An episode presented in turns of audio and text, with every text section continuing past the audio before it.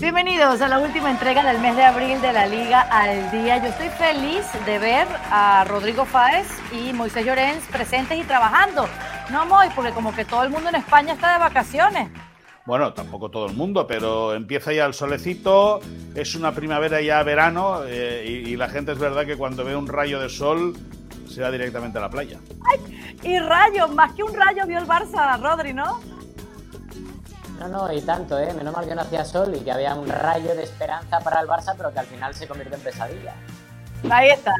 Que el rayo paraliza al Barcelona y a recuperarse ante la Almería irá el Real Madrid. Es verdad que nuestros insiders siempre tienen información de primera mano y es verdad que tenemos un tiempo extra. Y no te preocupes, mi querido Moy, porque voy a arrancar contigo. Porque sí, si bien hizo el Real Madrid en mitad de semana fue demostrarnos que para ellos la liga está perdida, lo que ha hecho este Barcelona es eh, insinuarnos que para ellos la liga está ganada y todo sigue igual, ¿no? Bueno, sí, pero es muy triste. Lo del Barça fue muy triste. Lo del Madrid, eh, el martes en Girona, bajo la lluvia, eh, fue vergonzoso. dicen que fue falta de actitud. Yo creo que fue falta, no fue falta de actitud, fue fútbol del Girona. Y ayer lo del Barça es incalificable el partido que hace el Barça en Madrid, en Vallecas y es por falta de fútbol. No es ni por falta de actitud ni por falta de compromiso, es por falta de fútbol. Es decir, eh, eh, un, tramo de la primera parte en lo cual, mira, se podría etiquetar aún como salvable, pero, pero un Barça eh, plano, un Barça sin ideas, sin fuerza, sin mentalidad. ante un rayo con ganas de hacer bien las cosas, con, de querer presionar, de querer ganar el partido. El Barça también quiere ganar el partido, evidentemente, pero no le da. Eh, eh, yo creo que cuando acabe la temporada deberemos analizar mucho eh, lo que ha hecho el Barça en la presente temporada. Yo creo que va a ganar una liga o puede ganar una liga muy, muy complicada, muy, muy difícil, muy efectiva en el aspecto goleador porque ha, sacado mucho provecho hasta 10 veces de ganar por la mínima, por, por 1-0. No por la mínima, sino ganar 10 veces por 1-0 pero bueno, el juego es deficiente en gran parte de la temporada. Es cierto que ha tenido eh, plagas de lesiones, pero el Barça debería tener calidad suficiente en su plantilla para mostrar una cara mejor que la que vimos el miércoles por la noche en España ante el Rayo Vallecano. Y has dicho falta de fútbol. Y es que esa delantera, por ejemplo, el tridente Lewandowski, eh, Ferran, Rafinha, desconectado totalmente. Entre una de las cosas que le vimos a este Barça eh, los que cubren los partidos, los entrenamientos del equipo culé han dicho que han visto prácticas mucho más intensas que lo que estos chicos mostraron en Vallecas. ¿Tú crees, Rodrigo, que este resultado del Barça y con lo que pasó eh, contra, del Real Madrid ante el Girona deja viva la pelea de la liga?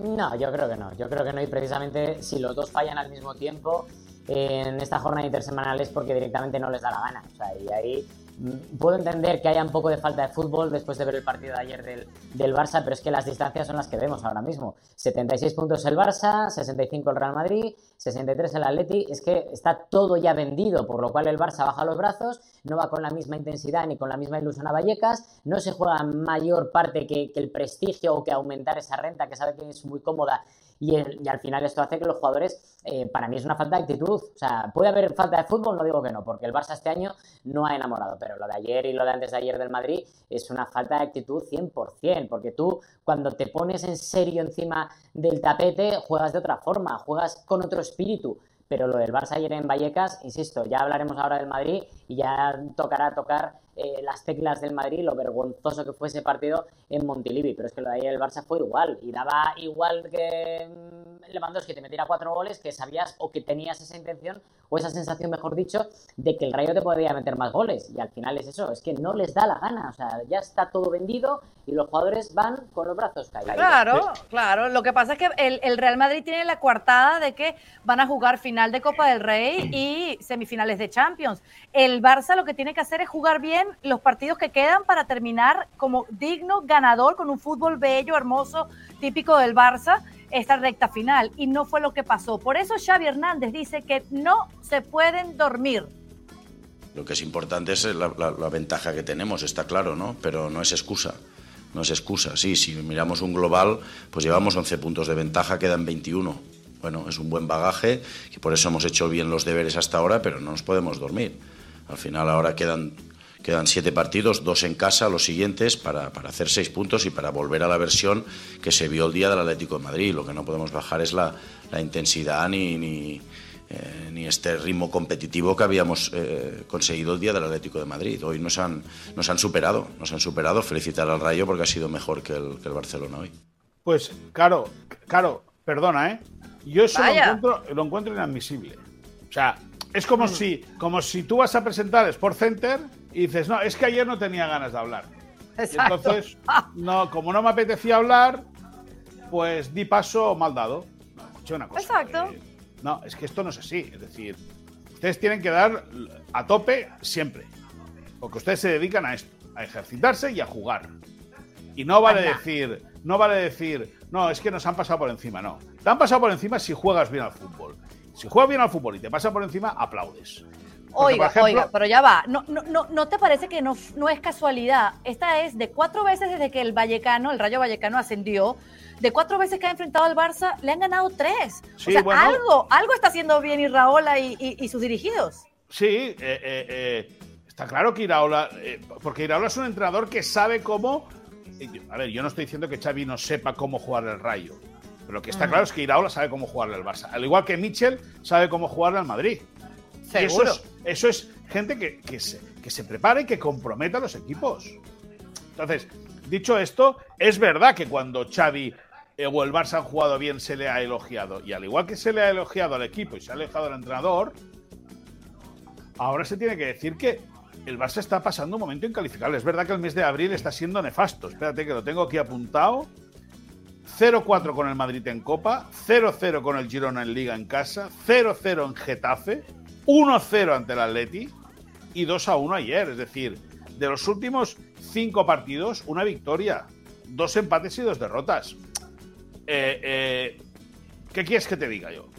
Eh, ¿Qué quieres que te diga? Es decir, el Madrid en Copa, hay un momento en la segunda parte que te pasa por encima, pues escúcheme una cosa, nos han pasado por encima porque nos han pasado por encima, al igual que el Barça pasó por encima del Madrid en el partido de liga. Pero lo que es lo que es incalificable es, no, no, que nos han pasado por encima. Pues, pues, escúcheme una cosa, pues tiene un problema, usted muy serio. Menos mal que hay 11 puntos de ventaja en, la liga para el Barcelona, ¿no? Que parece inalcanzable. ¿Qué tiene que hacer el Barça, Rodri, de cara al próximo partido que es contra el Betis? Tiene que ganar, pero tiene que jugar bien. Y para mí el Barça necesita recuperar esas sensaciones que también es cierto, no las hemos visto de forma constante ni regular durante toda la temporada, porque al final el Barça necesita jugar mejor de lo que está jugando por lesiones, por lo que sea, porque es un equipo en construcción, porque gente que ha venido este año no se ha terminado de adaptar, porque los que estaban tienen que acoplarse un poco a los nuevos, por lo que sea. Pero este año el Barça, para mí, ha jugado muy bien a nivel defensivo y de vez en cuando ha jugado bien a nivel combinativo en ataque. Pero es que el Barça es un equipo de toque, es un equipo de tiki-taka famoso, hablamos y no me está pareciendo en este último tramo de temporada que seguramente, y ya voy a quitar el resultadismo de este último mes y de los datos que decíamos hoy, eh, lo, lo, voy a dejar aparte, ¿no? Pero es que el Barça a mí no me enamora, o sea, a mí no me parece el equipo que arrasaba a principios de la última década con Guardiola o con Tito Vilanova, que jugaba bien, que sabías a lo que jugaba, me da la sensación de que tiene esa intención, de que de vez en cuando le sale, pero que luego no sabe cómo eh, hacerlo más regular o más constante, ¿no? Eh, espero que se me, se me esté entendiendo bien. Y es el problema que yo creo que tiene el Barça. ¿Puede ganar la próxima semana? Yo creo que sí que puede ganar porque tiene pegada, tiene calidad individual, pero me da la sensación de que necesita más, porque es la historia del Barça. Y no solo la reciente, la que te dice que el Barça tiene que ganar, pero tiene la obligación histórica de jugar bien. Y me da la sensación de que no está jugando bien. Y de que Xavi quiere algo, pero no acaba de conseguirlo. Y que, insisto, será porque es un equipo en construcción y el propio Xavi es un entrenador en construcción y yo pido tiempo para Xavi. Sin embargo, lo que no puedes hacer es ganar, ganar y ganar y luego obviar lo otro, porque es una exigencia propia del club. Exactamente. Es la imagen del club, es la grandeza de un equipo que queda expuesta con resultados como este y con presentaciones tan bochornosas, podríamos decir lo que dice la afición. En fin, no nos queda más que esperar a la reivindicación de este Barcelona. Se puede dar este sábado a las 2.55 hora del este en los Estados Unidos. Van a jugar contra el Real Betis. Regístrate ahora en ESPN Plus para que puedas bajarlo por streaming. Y si no, tienes ahí ESPN Deportes, tu pantalla de costa a costa en los Estados Unidos con toda la acción del fútbol español. Y el Real Madrid también, señores, busca la reivindicación enfrentando al Almería este día sábado. Rodri, ¿tú crees que el plan de Ancelotti y los blancos es seguir intentando recortar puntos de diferencia o directamente la coartada de ellos es Copa del Rey Champions? No, lo que tiene que hacer el Real Madrid es básicamente mejorar la imagen de, la vergüenza que fue el otro día el partido contra el Girona en Montilidi, eso lo primero. Tienes que jugar mejor, tienes que puntuar, tienes que salvaguardar, digamos, la imagen del equipo blanco, porque al final es lo único que te queda. Es decir, no eh, tener al Atlético de Madrid demasiado cerca, eso es algo imprescindible, que ahí sigue después de la victoria de, ayer contra el Mallorca y sobre todo intentar ser fiel a tu propio estilo. O sea, ya no es cuestión que, que tenga la exigencia de jugar bien histórica como tuvo en su día el Fútbol Club Barcelona, sino que el Madrid es que tiene que ganar. O sea, ya está. O sea, lo que no puede permitir al Madrid es otro año igual en la liga. Da igual que estés en semifinales de la Champions, da igual que puedas tener muchas más opciones de ganar la Copa del Rey. Da igual, eso da igual, porque es que lo que no puede hacer el Madrid es tirar la liga como la ha tirado esta temporada, desde el principio. Y más cuando estás viendo que el Barça está fallando, que le tiemblan las piernas. ¿Dónde está el Madrid? Ahí históricamente es donde el Real Madrid tiene que estar presionando, tiene que estar ganando, recortándole puntos al Barça y no con esa distancia enorme que tiene después de que el Barça haya fallado lo que ha fallado y lo que nos ha contado que ha fallado Mollones durante esta temporada y sobre todo durante este último mes. Porque insisto, el Barça es merecedor absoluto por méritos propios, pero lo que está claro es que ha ayudado muchísimo el hecho de que el Real Madrid este año no se ha tomado la liga en serio por una cosa o por otra. Y obviamente esto no es un ataque a los jugadores, sino al conjunto general del club. Primero, porque hay una planificación deportiva que puede ser mejorable. Y segundo, porque en varios eh, momentos de toda la temporada el Madrid ha dicho, yo me dedico a la Champions, que es lo que de verdad me importa. El resto... Yo eso no me lo, yo eso no me lo creo. Pasa lo que pasa. ¿Por qué? Yo eso, porque no, porque yo creo, yo creo que todos, que todos salen a ganarlo todo. Y al Madrid lo han superado rivales. No porque haya pasado de jugar partidos de fútbol, porque los rivales han sido mejores que ellos. El Madrid también pierde en Vallecas. Y no pierde el Madrid en Vallecas porque pase de jugar el partido, ¿no? Pierden Vallecas porque el Rayo es mejor que el, que el, el Rayo es mejor que el Madrid. El Madrid pierde en el Camp Nou y no pierde en el Camp Nou porque el Madrid pase el partido, pierde porque el Barça es mejor que el Madrid. O sea, al final yo no te lo tomas igual en serio. No te lo tomas igual en serio. Mira, mira, al Madrid en Champions y compara al, de la Champions con el de la Liga. Pero, Rodrigo, pero Rodrigo escucha una cosa. Entonces, ahora el City elimina al Madrid, ¿qué pasa?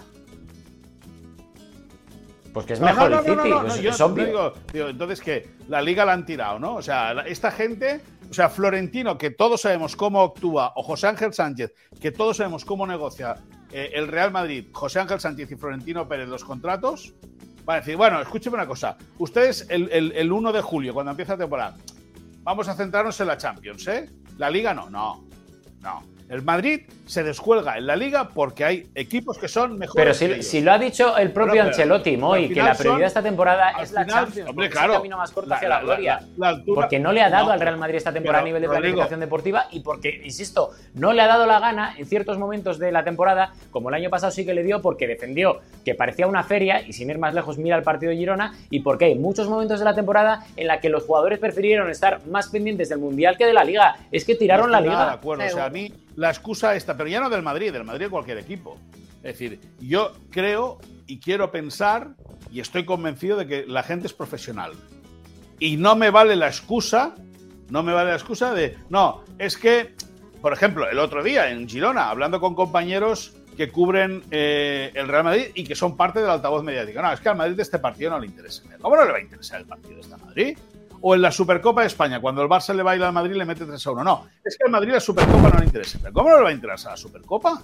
Es que no me lo creo. Es decir, el Madrid. El Madrid no, a ver, a ver, a ver, Ahora me toca a mí, ahora me toca a mí. El Madrid, el Madrid está como está en Liga, a 11 puntos del Barça y por delante del Atlético de Madrid con solo dos puntos, porque hay equipos que han sido mejor que el Madrid y porque hay equipos que le han planteado las cosas mejor que el Madrid. El Barça está como está, pues porque ha sabido eh, eh, eh, ha sabido hacerse muy fuerte con, el sistema defensivo y ha tenido un Marc André Ter Stegen estelar que posiblemente no, posiblemente no, será el mejor futbolista de la temporada del Barça.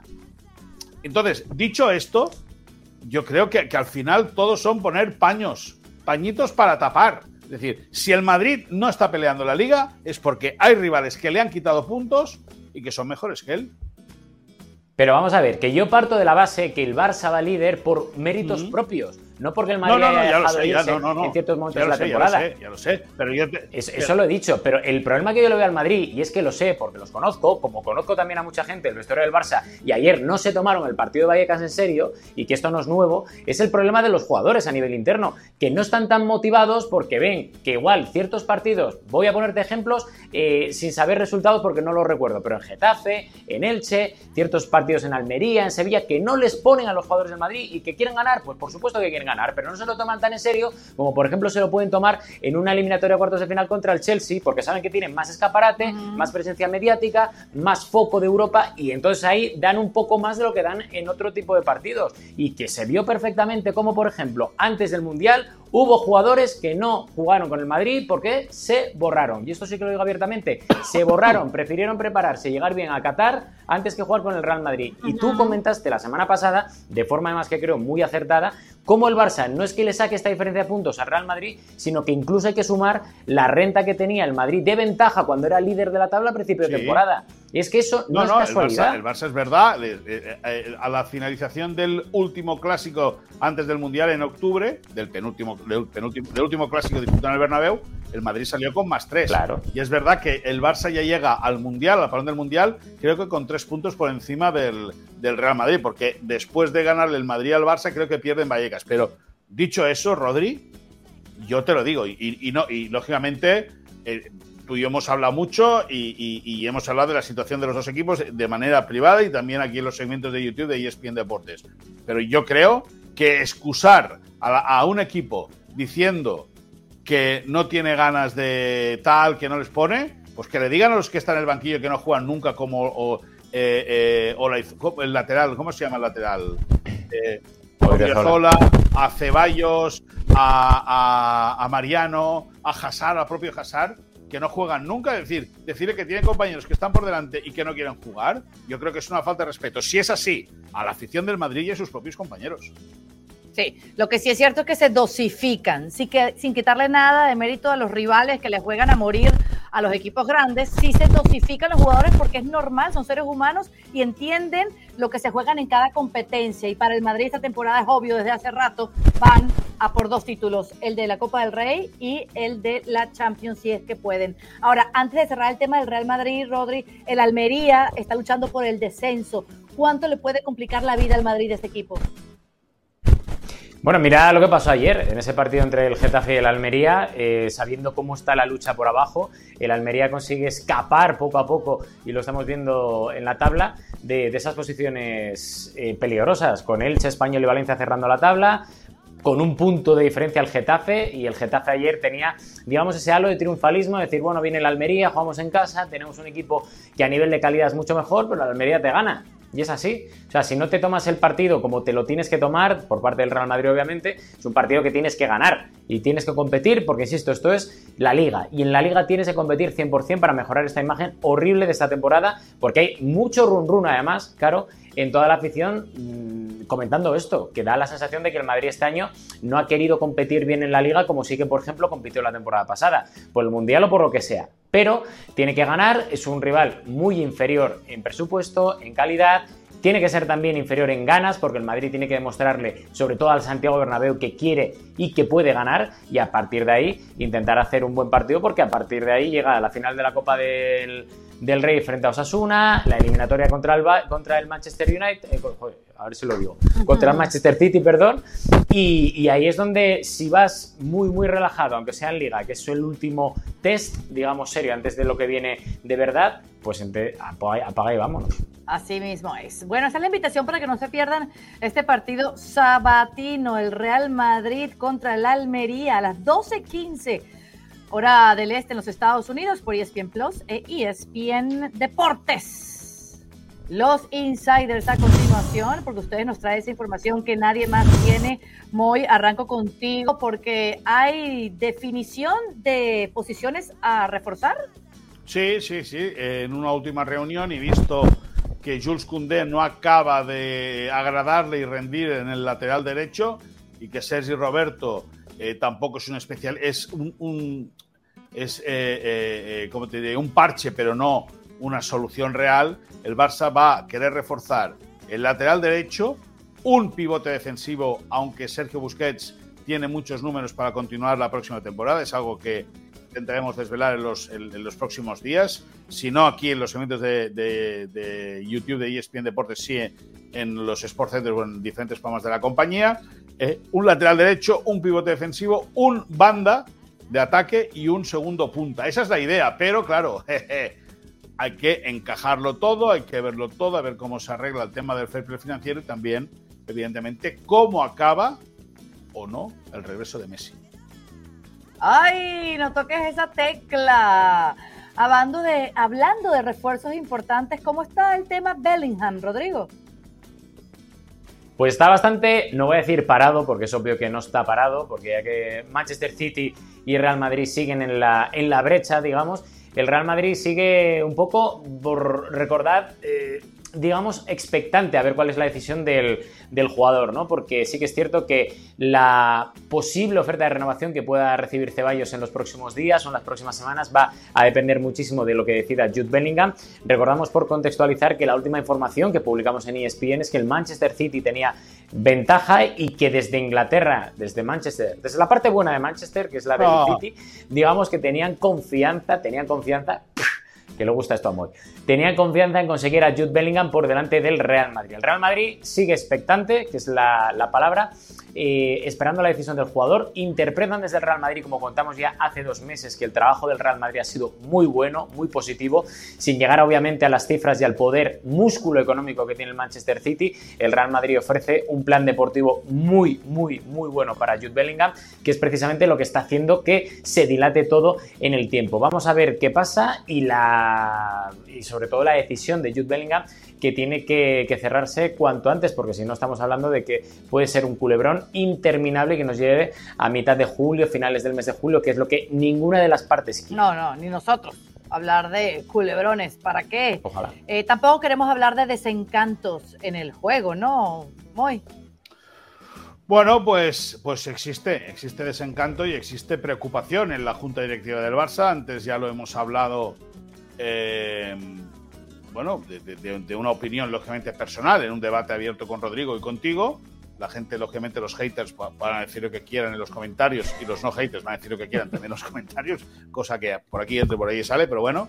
Eh, dicho eso, en la junta directiva también hay preocupación, porque entienden que el Barça, eh, de cerca de los 55 60 partidos que haya disputado esta temporada, pues no ha convencido muchos. Ha ganado muchos, es verdad, ha sacado mucho rédito de los goles que ha marcado, es cierto, pero futbolísticamente le ha costado.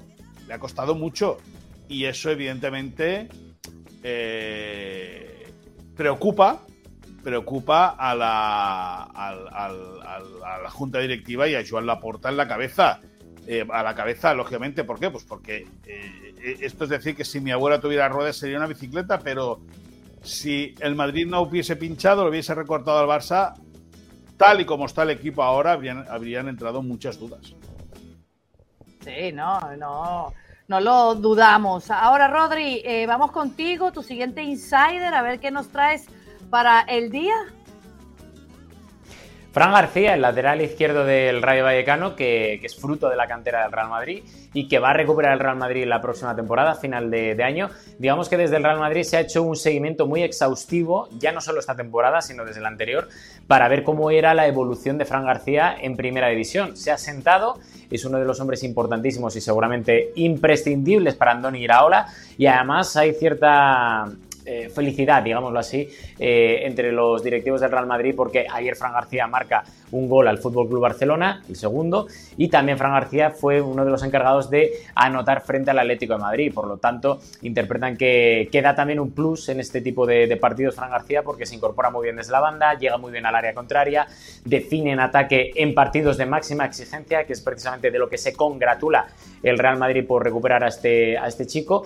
Y vamos a ver el futuro, vamos a ver cuáles son los planes de Ancelotti, si, si, lo quiere ver de titular indiscutible, si va a entrar en rotaciones con Mendy o a ver qué pasa con Mendy, con Ferland Mendy, que ya informamos en el mes de enero de que si llega alguna oferta el Real Madrid se plantearía esa venta del lateral francés porque no acaba de eh, recuperarse de las lesiones que ha tenido, mucha intermitencia, alguna desconexión durante los partidos cuando él estaba eh, plenamente disponible para, para, jugar, así que vamos a ver, pero, pero que hay alegría, felicidad y no se arrepienten para nada de haber recuperado a Fran García de cara a la próxima temporada. Un muy buen futbolista, ¿eh? un muy buen lateral zurdo con, con nervio, con, con genio, con carácter, con llegada, muy buen futbolista. A ver si le da para rendir en el Madrid, porque eso es otra historia. El Rayo no es el Madrid, pero sí. pero sí que es un jugador con una muy, muy buena pinta.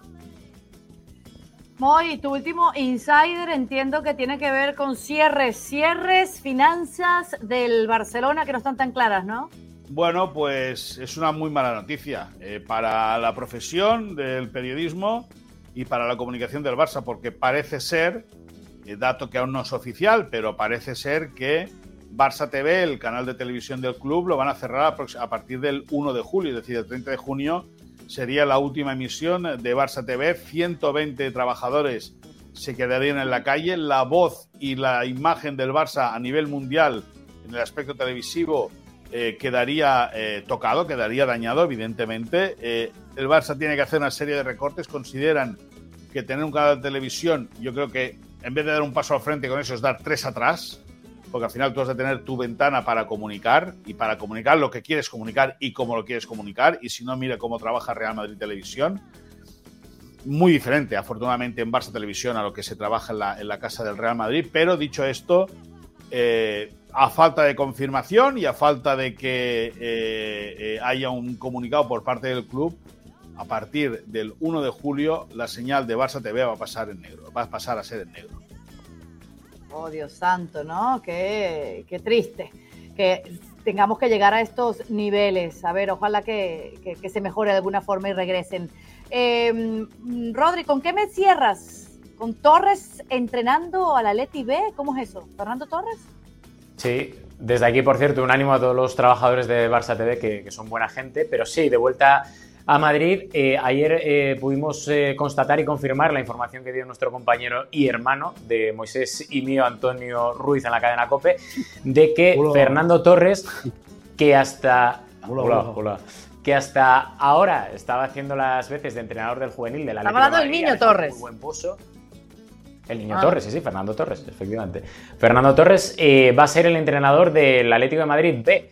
¿Por qué? Pues porque Tevenet, que es el actual entrenador de, de, ese equipo, del filial del Atlético de Madrid, va a subir un eslabón, va a formar parte del cuerpo técnico de Diego Simeone, con quien se va muy bien. Hay una eh, digamos, energía muy común entre los dos, que hace que se lleven muy bien, que trabajen muy bien codo con codo y va a formar parte de ese staff técnico después de un montón de años de TVNet eh, a cargo de ese filial del Atlético de Madrid. Y entonces sube el que estaba en el filial, Fernando Torres, que gusta mucho cómo está entrenando, gusta muchísimo cómo tiene ese, digamos, nuevo aire, digamos, de entrenadores, de exjugadores que han tenido muy muy reciente su paso por los vestuarios profesionales de la élite y que gusta muchísimo cómo despliega sus tácticas, qué mano izquierda tiene con los jugadores, el trato humano dentro del vestuario y es uno de los hombres importantes en el futuro de la cantera del Atlético de Madrid, por lo cual enhorabuena a Fernando Torres, a toda su gente, que, sabemos que era una de las aspiraciones que tenía el propio exjugador y leyenda del Atlético de Madrid, que por cierto, como sé que vais a hablar y vamos a hablar ahora mismo de ello,